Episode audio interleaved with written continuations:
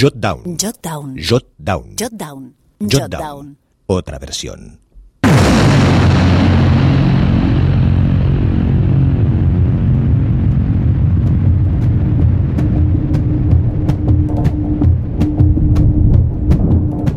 El reactor número 4 de Chernóbil explotó a la 1 y 23 de la madrugada del 26 de abril de 1986, Vasily Kovalchuk dormía a 14 kilómetros de allí, en su aldea natal de Korokot, en Ucrania, cerca de Bielorrusia.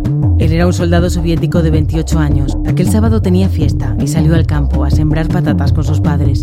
Hacía un día estupendo, recuerda Kovalchuk. Mientras cavaba la tierra en camiseta de tirantes, la central ardía. Una explosión había destruido el núcleo del reactor y había reventado el techo del edificio. Del cielo caía una lluvia invisible y silenciosa de cesio, estroncio, yodo, plutonio, neptuno y otras partículas radioactivas. Basili recibió una llamada. Es Ander Izaguirre, enviado especial de Jotdown en para que fuera corriendo a Chernóbil y no le dijeron para qué, ¿no? Y eso es lo que él contaba. Dice, bueno, a mí me llamaron para ir a Chernóbil el 26 de abril de 1986 y no me dijeron para qué. Así que él fue obedeciendo como un soldado. Los reactores de Chernóbil carecían de cúpulas de contención, revestimientos de hormigón y acero para retener fugas y para protegerlos de agresiones externas. El núcleo quedó destruido, ardiendo y al aire libre. Las emanaciones radiactivas salían a la atmósfera en una gruesa columna de humo. El techo estaba construido con asfalto, material combustible. Pedazos de revestimiento en llamas volaron hasta el techo del vecino reactor número 3 y encendieron varios fuegos que amenazaban con destruirlo. También existía el peligro de nuevas explosiones en el propio reactor 4. ¿Quién iba a apagar los incendios? ¿Quién se iba a meter en las aguas para abrir a mano la compuerta del depósito subterráneo y vaciar? ¿Quién iba a excavar un túnel por debajo del reactor para inyectar nitrógeno líquido y enfriar la hoguera atómica? ¿Quién iba a construir un sarcófago para tapar las oleadas de radiactividad? Los liquidadores. Los bomberos llegaron a los pocos minutos. Apartaron escombros radiactivos y pedazos de combustible nuclear a mano. Treparon al tejado. Apagaron los incendios exteriores en tres horas. Evitaron la explosión del reactor número 3 y en los siguientes días empezaron a morir uno tras uno por la radiación. El coronel Bodolavsky, instructor de los pilotos de helicópteros, voló 120 veces sobre el boquete en llamas para lanzar sacos de arena, plomo, arcilla y boro. En medio de aquella humareda ardiente asomaba la cabeza fuera de la cabina, mientras recibía olas de radiación brutales. Después de los primeros vuelos superó la dosis límite, pero decidió seguir trabajando. Bodolavsky murió y recibió el título de héroe de Había un Rusia. espíritu comunitario muy fuerte que si había una emergencia tenían interiorizado y, y, bueno y voluntariamente aceptado ese espíritu de servicio, de trabajar por la comunidad y, y, bueno pues eso hizo que, que se organizara pues, eh, pues eso la, la participación de mucha gente en un entorno muy muy peligroso. Unos 400 reservistas, casi todos menores de 30 años, pasaron un mes excavando bajo la central, empujando vagonetas a 50 grados de temperatura, bañados en radiación. En las tareas de descontaminación de los siguientes meses y años, trabajaron unos 600.000 liquidadores traídos de toda la Unión Soviética. Las autoridades enviaron robots para que desencombraran el techo de la central, pero la radiación los destruía en pocos minutos. Se bloqueaban, algunos de ellos se dirigieron al borde del tejado y cayeron al vacío. Los robots se suicidaban y los trabajadores ucranianos hacían chistes. Mandan un robot americano al techo, trabaja dos minutos y se funde. Mandan un robot japonés al techo, trabaja cinco minutos y se funde. Mandan un robot soviético, trabaja diez minutos, media hora, una hora, dos horas. Y entonces le dicen por la radio, soldado Popov, ya puede bajar y tomarse un descanso. Esos robots soviéticos humanos enviados a la muerte eran chavales. Los que estuvieron expuestos a mayor riesgo, eh, por ejemplo, a trabajar en el tejado del reactor, que era donde estaba saliendo toda la columna de humo y de radiactividad, y trabajaron allí quitando escombros, apagando incendios. A cambio de turnos muy breves en el tejado, de, pocos minutos, les prometían librarse del servicio militar, por ejemplo, a un montón de jóvenes. ¿no? En aquellos años eh, tenían que pasar dos años en el servicio militar y no hay que olvidar que eran tiempos en los que la URSS estaba metida en la guerra de Afganistán, con lo cual para algunos pues parecía buen trato y lo hicieron, ¿no? Y bueno, pues luego las secuelas que dejó aquello pues eh, son difíciles de seguir en- entre tanta gente. Vasily estaba allí. Tardó años en volver a encontrar trabajo. Ningún jefe quería un trabajador radiactivo. Más tarde apareció el esteoma, un tumor óseo que le estirparon de la ceja en dos operaciones. Desde entonces sufre dolores de cabeza diarios y aparecieron la pancreatitis, la gastritis, las enfermedades digestivas crónicas. A los 40 años lo reconocieron como uno de los afectados por la radiación. Lo jubilaron con una pensión de 220 euros mensuales. El sueldo medio ucraniano ronda los 300. Ahora el reactor número 4 de Chernóbil parece un templo mesopotámico en versión futurista. Es una rotunda mole de hormigón. Remata el conjunto una altísima chimenea sostenida por una jaula de andamios y anillos. En su interior, aulate un magma terrorífico que seguirá latiendo durante siglos y con el que nadie sabe qué hacer. Están levantando una nueva cubierta.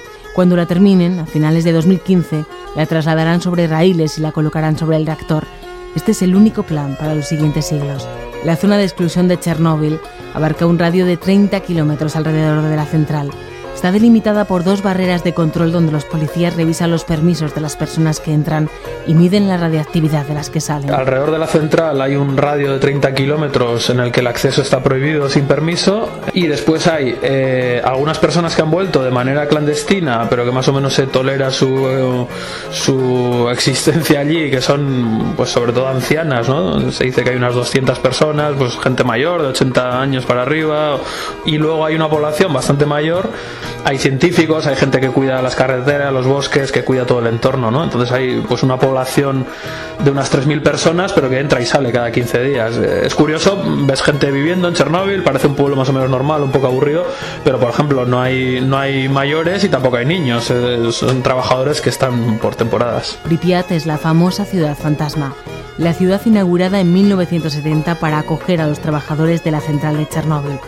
Ciudad moderna, ciudad modelo, Ciudad Orgullo, hoy Ciudad Fantasma. La ciudad de Pripyat también me impresionó mucho. Eh, es una ciudad fantasma. Eh, lo asombroso es que era una ciudad en la que por la mañana había 50.000 personas y en tres horas las evacuaron a todas y, para media tarde ya no quedaba absolutamente nadie. Entonces es, tú vas por ahí, vas viendo la ventana y dices, bueno, ahí dentro en esa casa habrá, estará la, la, mesa con los platos, las sillas, la cama con las sábanas y las mantas, estarán los álbumes de fotos de la gente, estarán hasta los huesos de los animales domésticos porque no se los llevaron. Les dijeron a los habitantes de Pripyat que les iban a evacuar durante tres días, dejaron a los animales con un poco de comida y agua, pero claro, nunca volvieron. Reactor explotó y los habitantes de Pripyat, a tres kilómetros, no recibieron ningún aviso durante todo el 26 de abril. Una nube radiactiva se extendía y durante aquel sábado las familias pasearon por la ciudad. Los niños jugaron en los parques, los pescadores capturaron piezas en el río.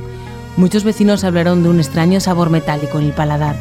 Algunos sintieron dolores de cabeza fuertes, ataques de tos, vómitos, diarreas. Al acabar el día había 52 personas ingresadas en los hospitales con niveles altos de radiación. Por la noche, las familias se asomaron a los balcones para ver el espectáculo. No sabíamos que la muerte pudiera ser tan bella, recuerdan.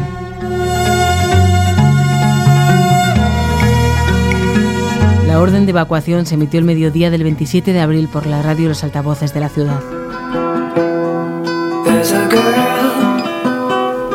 Svieta Bolohai, de 39 años, no soporta el recuerdo de Pripyat. Svieta era una chica de 13 años cuando explotó la central eh, y ella cuenta, tiene un recuerdo pues muy vivo, ¿no?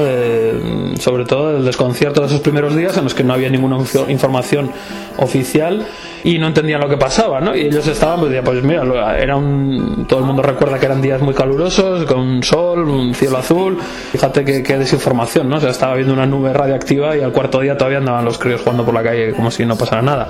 Fue una niña evacuada los primeros meses tras la catástrofe. Era un viaje muy especial porque eran convoys de niños y bueno, pues les instalaron en Odessa, eh, estuvieron allí varios meses y bueno, hubo algún episodio feo, hubo algún vecino incluso que apedreó el campamento donde estaban, bueno, alguna cosa así, ¿no? Esvieta tenía buenos recuerdos, ¿no? Que la gente les trataba bien pero sí que había un temor ante todos esos niños bueno, que creían que eran radiactivos, ¿no? Bueno, es una historia bastante terrible. Ahora, Bolohai es profesora en Orane, en el límite de la zona de exclusión. Adoptó a una niña de la comarca y se hace cargo de otros muchos jóvenes con problemas.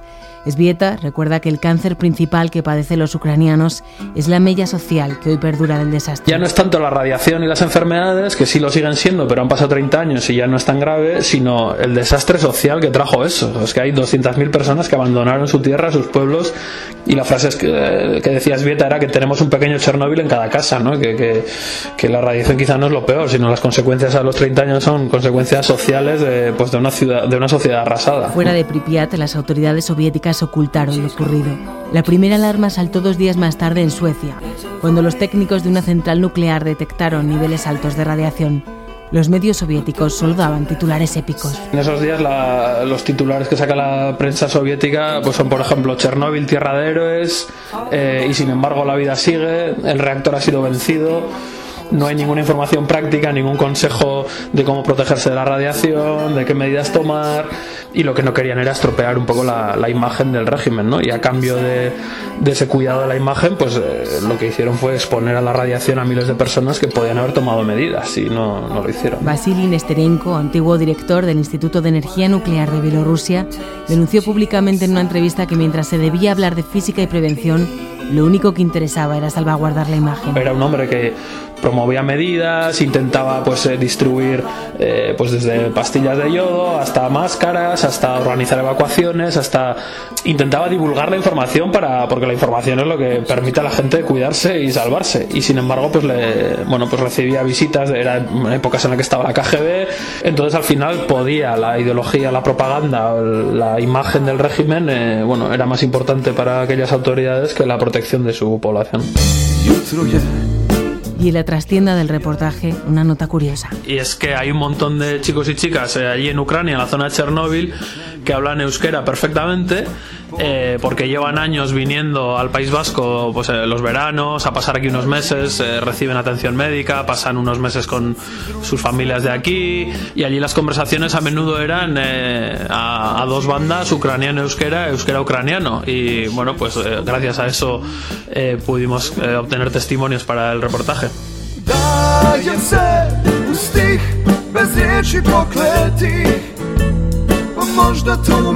Todos estos artículos y más en www.jotdown.es možda negdje čuješ jedno dajem ti. Za sve jer ne smijem bez tebe. Minutu više hodat pjesmom dajem sve u stih pa možda do